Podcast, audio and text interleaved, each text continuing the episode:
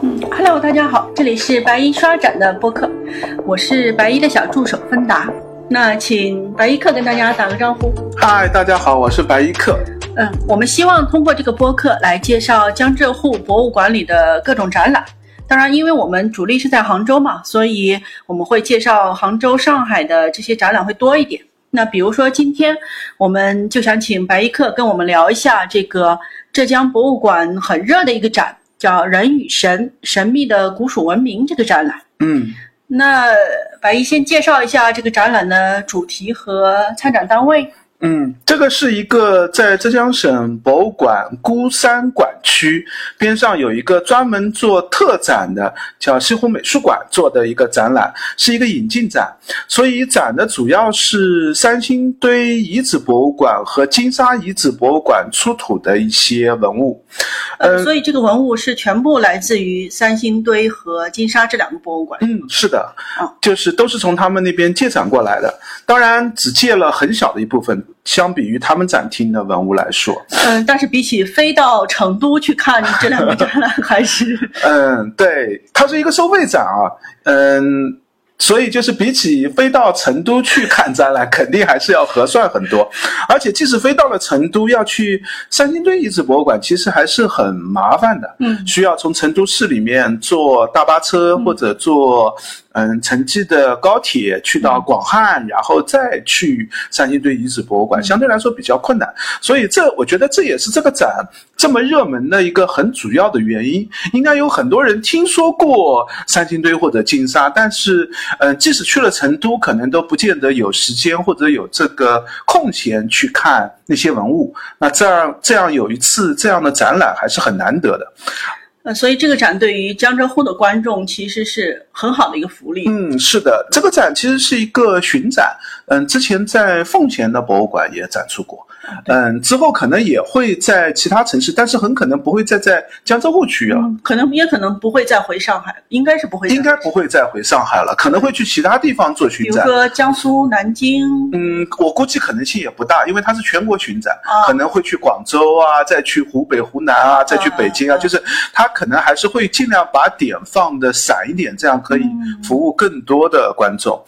嗯，为什么把三星堆和金沙放在一起也是有原因的。嗯，这个展的题目当中其实也提到了，这是嗯介绍一个古蜀文明的这样的一个展览。三星堆也好，金沙也好，都是我们所谓嗯史前时代或者是嗯初步有史的这个时代，在四川地区出现的这样的一个嗯，其实应该算是一个。新石器时代的一个文化，因为它没有文字的记录，但是它有青铜器，而且它和嗯，它所说的时代其实已经在商周时期了。嗯嗯，更重要的一个特点是，三星堆和金沙的这次来展览的文物和他们自己展厅的文物其实也是这样，大部分文物呢其实是一个非常特殊的一种出土的情况。我们一般的新石器时代的文化，哪怕后面的文化，也很多是墓葬文化会比较多。嗯，因为大部分因为在墓葬当中会有很多文物，那被考古发掘到了。但是三星堆和金沙的这个文物呢，很大量的一部分是我们所谓的祭祀坑的文物，而且这也是我们的推测，就是文物大量的集中被埋在了一起。嗯，而且文物有明显的一些特殊的行为，比如说，嗯，三星堆和金沙的文物是被打破了，甚至有。嗯，灼烧的痕迹在整整齐齐的放在一个坑道里面，然后把它埋葬好，所以这当中会体现出很特殊的一些文化的性质。我们对于三星堆和金沙文物的解读，也是依赖于这些文物来做出来的。呃，也就是说，这些文物并不是像我们看到其他文物一样是陪葬品，而是就是专门用来做。祭祀的，然后祭祀结束了以后，他们被掩埋了起来。嗯，应该这样说，就是三星堆和三星堆也好，金沙也好，它还是有墓葬的考古的。但是在墓葬考古当中呢，发现的文物相对比较少，相对比较简单。但是最重要的一批文物是祭祀坑当中所发现的文物。啊，这是他说最大量的，对对对，最重要的，对对对对对，我们最著名的那些，对对对，我们所熟知最著名的那几件，基本上都是祭祀坑里面所发掘的文物。嗯，那如果这样的话，我们把它和这个良渚遗址出土的文物做一个对比，因为良渚我们知道文物也有很多，比如说玉琮那些，应该也是用于。呃，祭祀，但是对对对对，但它不是祭祀坑，它是因为嗯高，因为我们良渚可以很明显发现，就是嗯有丝骸的部分，有按照这个人生前所穿着或者佩戴或者使用的状态，像玉琮就会放在他左肩部的上面，这和这个玉琮的使用，我们也会做出一些推测。嗯，那因为是墓葬当中所出，所以它的嗯。那个墓葬的主人就和这些器物是在一起的。嗯，我们可以根据位置来推测，两组有很多玉器。我们之所以推测它是头冠的一部分，嗯，实际上就是根据它出土的位置来判断的。但是三星堆或者金沙的文物有很多祭祀坑的文物，我们就没法做这样的推测，因为它在祭祀坑里面并没有和人放在一起，它是混乱的被打破了埋葬那里，所以我们对于它的使用状态其实推测起来会更困难一些。嗯。也就是因也是因为就是说它是祭祀坑的文物，就都用都是用于祭祀的，所以我们这个展览才是取了这样的一个名字，叫人与神。是的，是的，我们会觉得里面大部分文物体现出来的应该是三星堆和金沙的，嗯，祭祀的相关，或者是体现三星堆金沙的崇拜啊、信仰啊这样的一些相关，里面会大量出一些明显是有一定祭祀含义的、很特殊的一些形象的样子。嗯，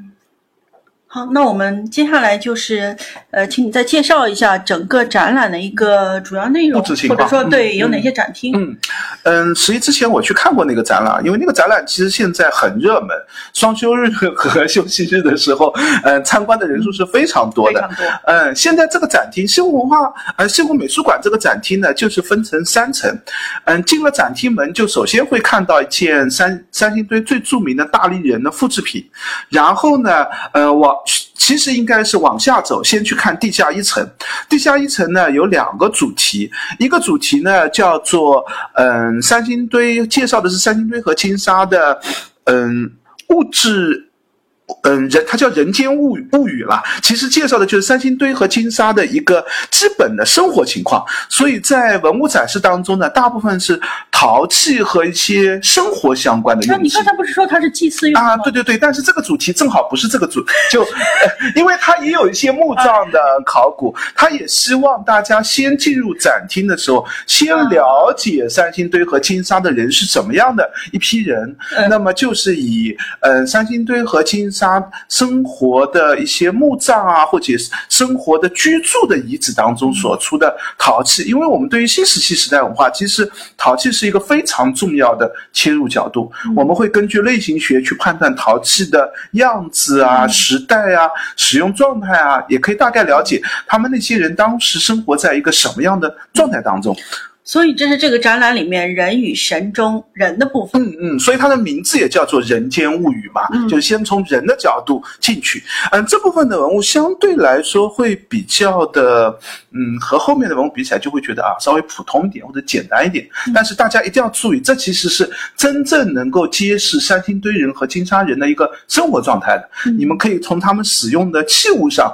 反过来推测他们大概是一个什么样的生活状态。然后，嗯，很。很快就是地下一楼的一个最主要的展厅，这个展厅的单元名字应该叫做“群巫之舞”。那根据名字，我们就可以看得出来，显然是一个祭祀啊和祭祀坑相关的这些文物，主要就是在这个展厅当中。所以很多好东西都在这里。嗯，最主要的好东西大概就是在这个区的部分，特别是三星堆和金沙特别有名的青铜人像。这次还来了一件，就是嗯带有金面具的青铜人像。嗯，只来了一件，其实出土有好几件。那么还展示了另外几件没有面具的青铜人像，都是在这个展厅当中。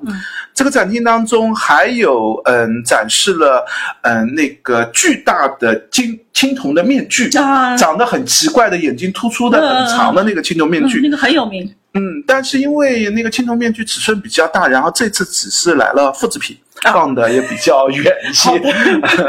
嗯，但是其实，嗯，这儿也要提一下，我们虽然一直会说三星堆和金沙都很特别，里面的青铜器都很特殊，嗯，但是实际上三星堆和金沙的青铜器在制作水平上，跟同期的中原文化或者是受到中原文化影响更多的一些文化，其实青铜器的制作水平相对来说是比较差的。就它做的会比较粗糙一点，但是它很有特色。对对对，它真正的价值是在，嗯，三星堆或者金沙的人似乎有很强的想象力，他能够把一些，因为也是祭祀相关嘛，他也会把一些形象做得非常非常的特殊，比如说非常突出的眼睛啊，耳朵特别大啊，然后嘴巴咧得特别开啊，呃，这个是。这个面上还会带有一些特殊的一些部件啊，等等，这些其实是真正的看点。嗯，所以在嗯看三星堆文物的时候，我也特别提醒大家，希望大家看文物的时候要经常注意一些与众不同的地方，一些细节的地方，这样去反过来推测，可能才会理解他们做这样器物到底是为了什么，是出于一个什么样的目的。因为没有文字，我们从只能从器物上来做一个推测。嗯。嗯，除了比较典型的青铜人像和金面具之外呢，还展示了一些嗯，显然是和嗯祭祀行为相关的一些东西，比如说嗯，有人眼的单独的一个部件，啊，还记得其。三星堆的那个对大面具的那个人眼，那个人眼是突出的，但是有一些人眼是不突出的，平的。但是中间的这个眼睛和一般我们嗯新石器时代文化描绘人眼，一般都会做成圆形的或者带尖角的圆形。但是在三星堆里面，它往往做成一个呃有点四方形的，边上是圆弧一点的，然后那个眼睛外边是。长条的一个四方形，中间的眼睛也是四方形的。那在在三星堆出土单独做一个这样的眼睛，甚至更特别的是，他还会把这个眼睛做成四块，嗯，分成四块，拼合起来是一个整的眼睛，但是都分离开来，边上还有很多小孔。我们大概可以猜测，这样的眼睛在祭祀的过程当中，应该会装到什么东西上，或者佩戴在什么东西上面，来作为一个神的形象的一个展示，可能是这样的一个用途啊。所以它并不是一个面具上，因为。残受损了，只剩那一块，而是专门做了一个。对对对对，我们可以看到很明显的，这个眼睛的边缘是很完整的，嗯，就是就是单独做了这样的一个青铜器，但是做的只是眼睛的一部分。其实金面具上我们也会看到一些点，比如说在金面具的侧边的地方也会有一些孔，嗯，那嗯金面具的下面也会有一些穿孔，这些孔其实都说明金面具当时也应该是装配在什么东西上，它并不是单独使用的，但是。是因为祭祀坑出土的原因，它呃原来装配的可能是木质的或者其他质的材料，那些材料也已经缺失掉了，然后腐烂掉了。嗯，或者没有直接埋到祭祀坑里面去，因为他们青铜祭祀坑里面埋的就是主要就青铜器的这个部分，那其他东西可能就本身就。就没有埋进去啊，那自然也就没有了。因为刚才也提到，祭祀坑有些青铜器上面也有灼烧的痕迹，那是不是其他一些木质的东西也会被灼烧掉或者怎么样？当然，呃，我们一直存在这个问题。对于三星堆或者金沙，它的遗址出土的文物非常非常的特殊。我们实际上刚才谈的祭祀坑也好，它的使用状态也好，只是我们的一个推测，合理推测。真正到底是怎么一回事，我们现在也没有一个完全的解答。嗯。然后这是地下一楼的部分，然后就是二楼的部分。二楼的部分一个主题叫做“神国万象”，里面所展示的大部分都是嗯三星堆和金沙出土的一些玉器啊，嗯黄金啊，以及其他一些青铜器的器物。这个部分也是一个相对比较嗯展品比较多的部分。而玉器有三星堆和金沙都有出土玉琮。和我们两组有点相像的玉琮，但是这里。嗯，一定要特别指明一下，其实三星堆所出土的玉琮和两组玉琮是有点区别的，特别是我和我们杭州、浙江的这个浙江杭州的这个核心区的两组玉琮是有很大的区别的。它在上面表现的形象上完全不一样。我们这儿有典型的神人兽面的纹样，在三星堆的玉琮当中往往是简化的或者是变形的一些纹样。嗯，三星堆的玉器里面还有一类特别著名的玉器，叫做牙璋。嗯，牙章是上面带两个尖角的长条形的这样的一件东西。牙章其实出土的范围特别的广泛，从山东的大汶口文化，一直到中原的殷商二里头文化，再到呃湖南、湖北、甘肃都有零散的牙章的出土。那三星堆也有牙章，我们现在都很难判断牙章的和不像玉琮那样，我们知道啊，看到玉琮我们就知道啊，这是良渚文化的一个影响。牙章我们都现在都很难判断到底它是哪个文化最先使用的，似乎是山东大汶口文化是。嗯，使用的最早的出土的，这是现在最早的是嗯，山东大汶口的文化，但是它有一个很强的往西方、往北方传递的这样的一个效应，影响到大量的地区都开始大量的使用牙章这样的器物。三星堆和金沙也出土牙章，而且数量还很多，做的很精细。嗯，那嗯。这其实也揭示了三星堆和金沙并不是一个孤立的文化，嗯，它应该和当时同时代的很多文化有大量的交流、交换的器物，包括玉琮也是。虽然和两组并不完全一样，但是揭示的其实是一个交换性的。这样的一个行为，嗯，三星堆的玉器种类也非常多，可见它也是深受玉石文化的影响的。嗯，制作的器物的类型很多，样式也很复杂。在这次展当中，我们也会看到很多的类型的展出。嗯，另外这次还来了一件很有名的金沙出土的一件金器，就是金箔片所做的，嗯，神鸟太阳神徽。啊，太阳神鸟啊，对对对，我们应该在很多做复制品吗？啊，这次来的是复制品，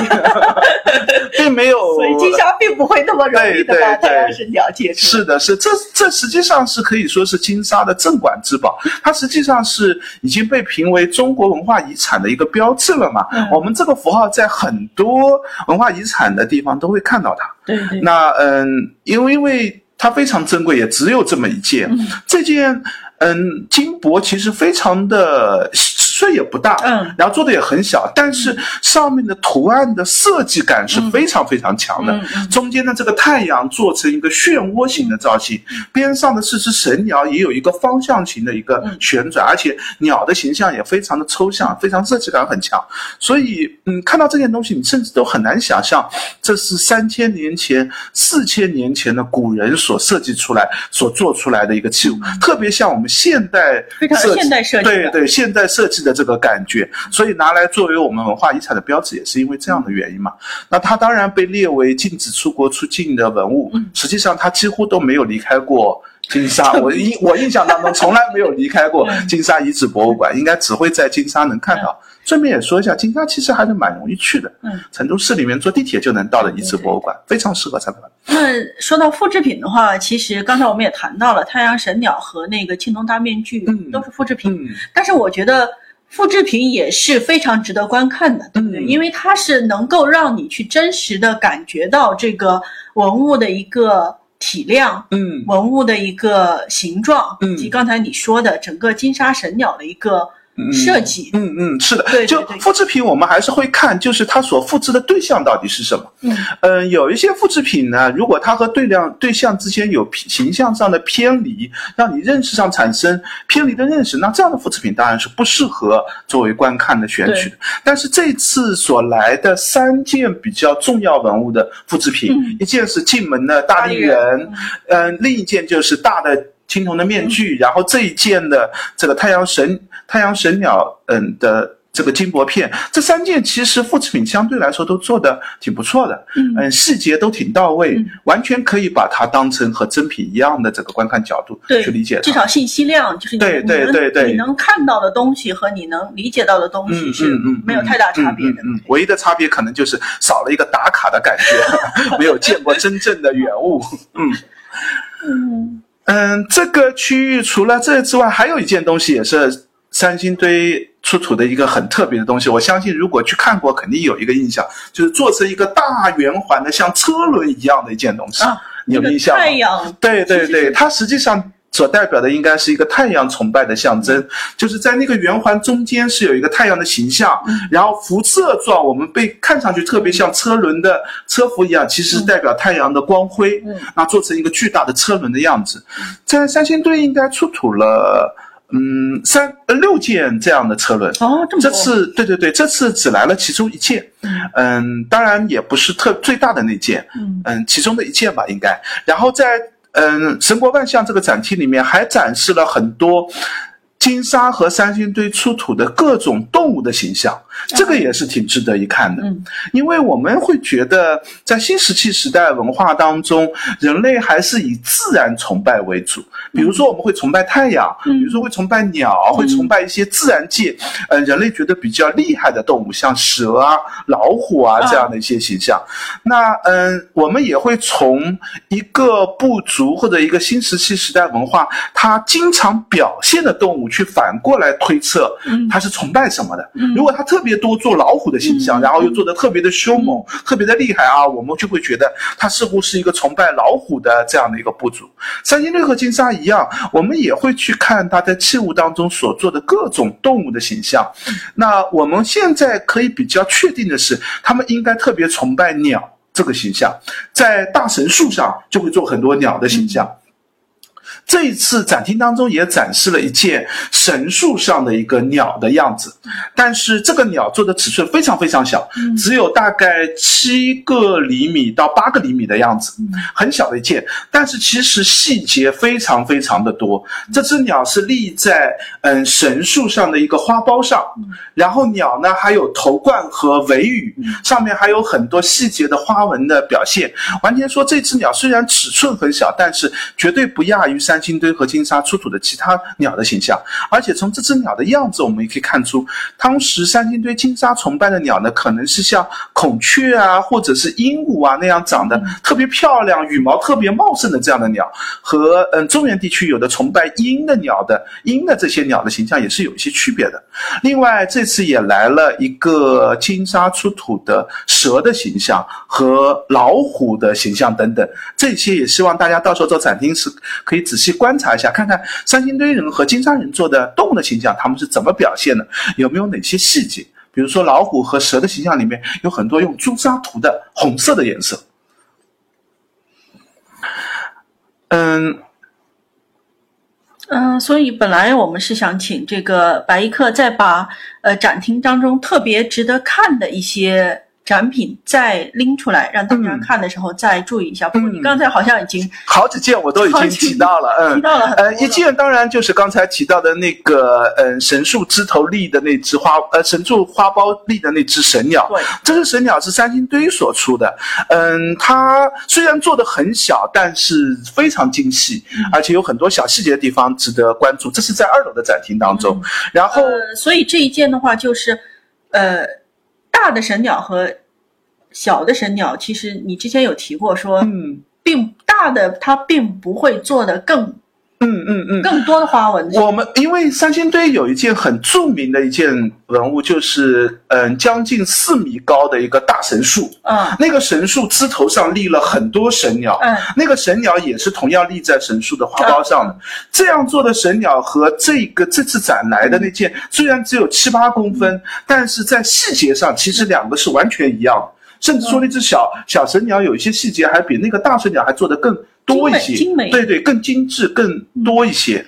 嗯，这也是这只小神鸟，我觉得很有看点的地方。也就是之前我们提到，像商周的那种大的青铜器。它会用更多的花纹去做一个装饰，做一些细节的表现。对对对，但是在三星堆和金沙的文化当中呢，我们似乎可以看到，当时三星堆和金沙的人呢，对于细节其实把握的并没有那么充分，或者说没有那么执着。嗯，对对对。他的大神鸟就只是对对对的一个放大版，对对对对对，一个放大版。所以反而是小的器物的看点，有的时候反而会更多一点，它做的更精细一些。嗯，呃，还有一件特别值得一看，就是刚。刚才我们提到，在地下一楼的展厅当中，有一个带有金面具的青铜人像，大概也是这次展的明星文物了。如果看到这博的海报的话，你会看到它是作为海报的文物展出的。那嗯，这个青铜的人像提醒大家，不光要看前面的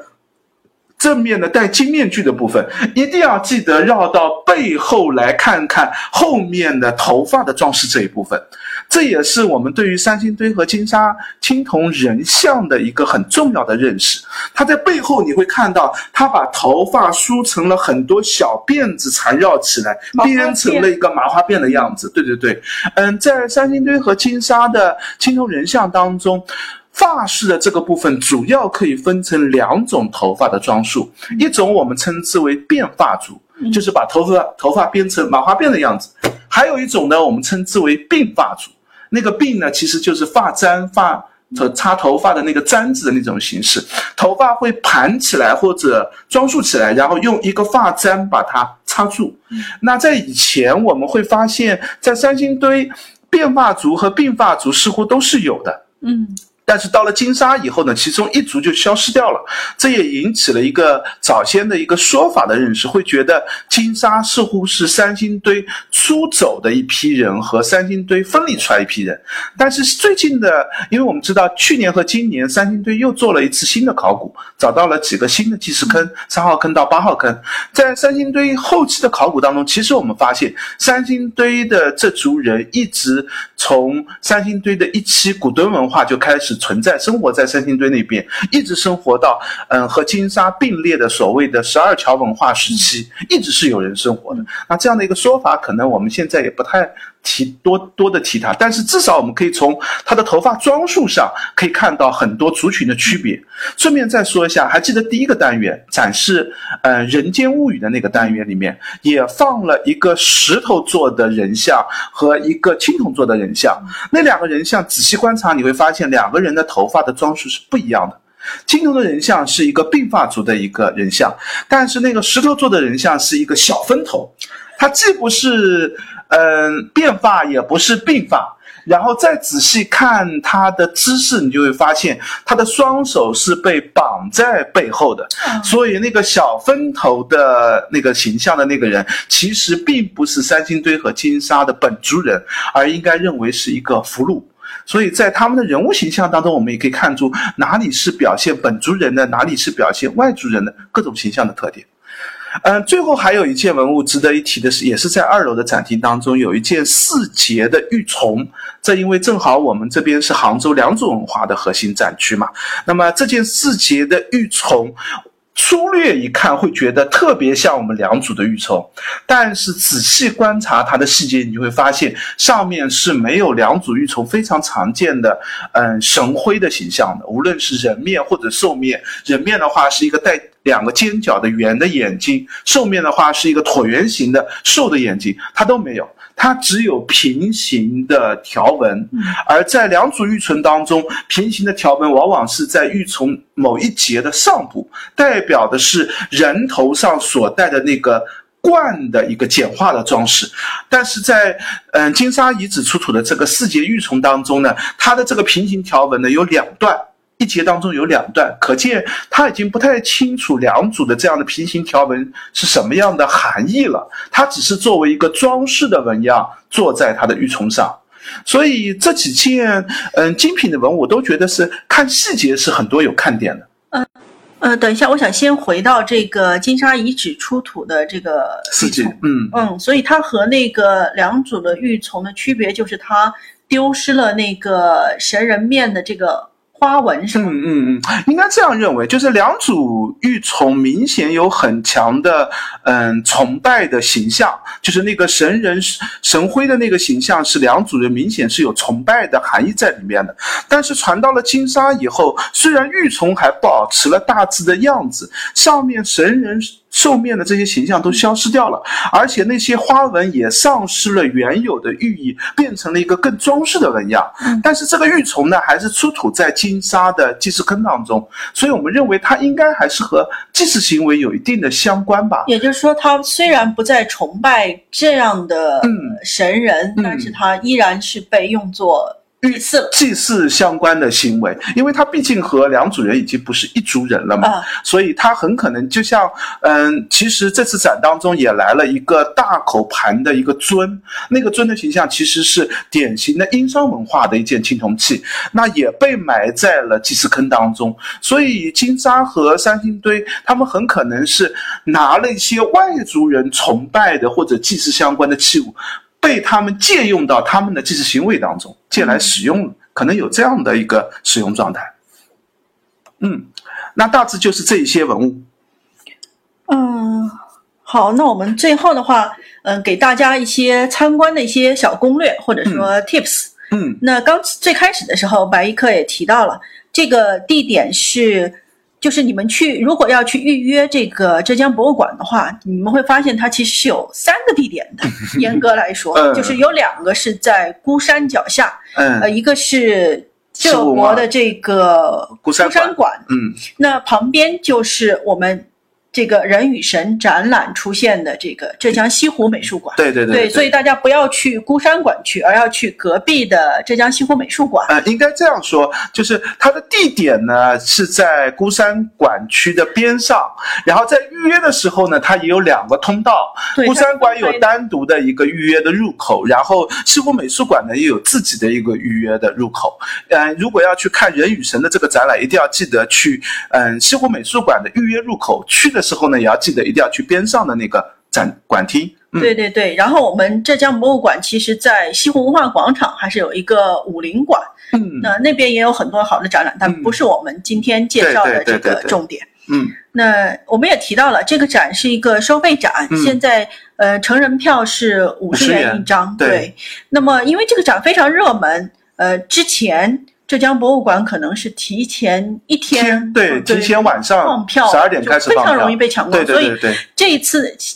国庆期间，他们做了一个改革，就是放票时间是提前到了七天。对，也就是说，大家如果要周末或者非常热门的时间段去，呃，最好是算着这个时间，提前七天来做这样一个预约购票。嗯。嗯，所以大家关注这个浙江博物馆的公众号，就可以在上面找到购票的链接。嗯，呃，然后在参观当日的十二点半以前，如果有变动的话，都是可以退票的。嗯，那么浙江博物馆它的那个购票方式其实也一直在优化了。嗯嗯，那后面也可能会有一些变动，所以建议大家。呃，购票参观前都先关注一下这个浙江博物馆的公众号，对对他们的一个最新通知。是的，他最新通知一般都会发在公众号当中。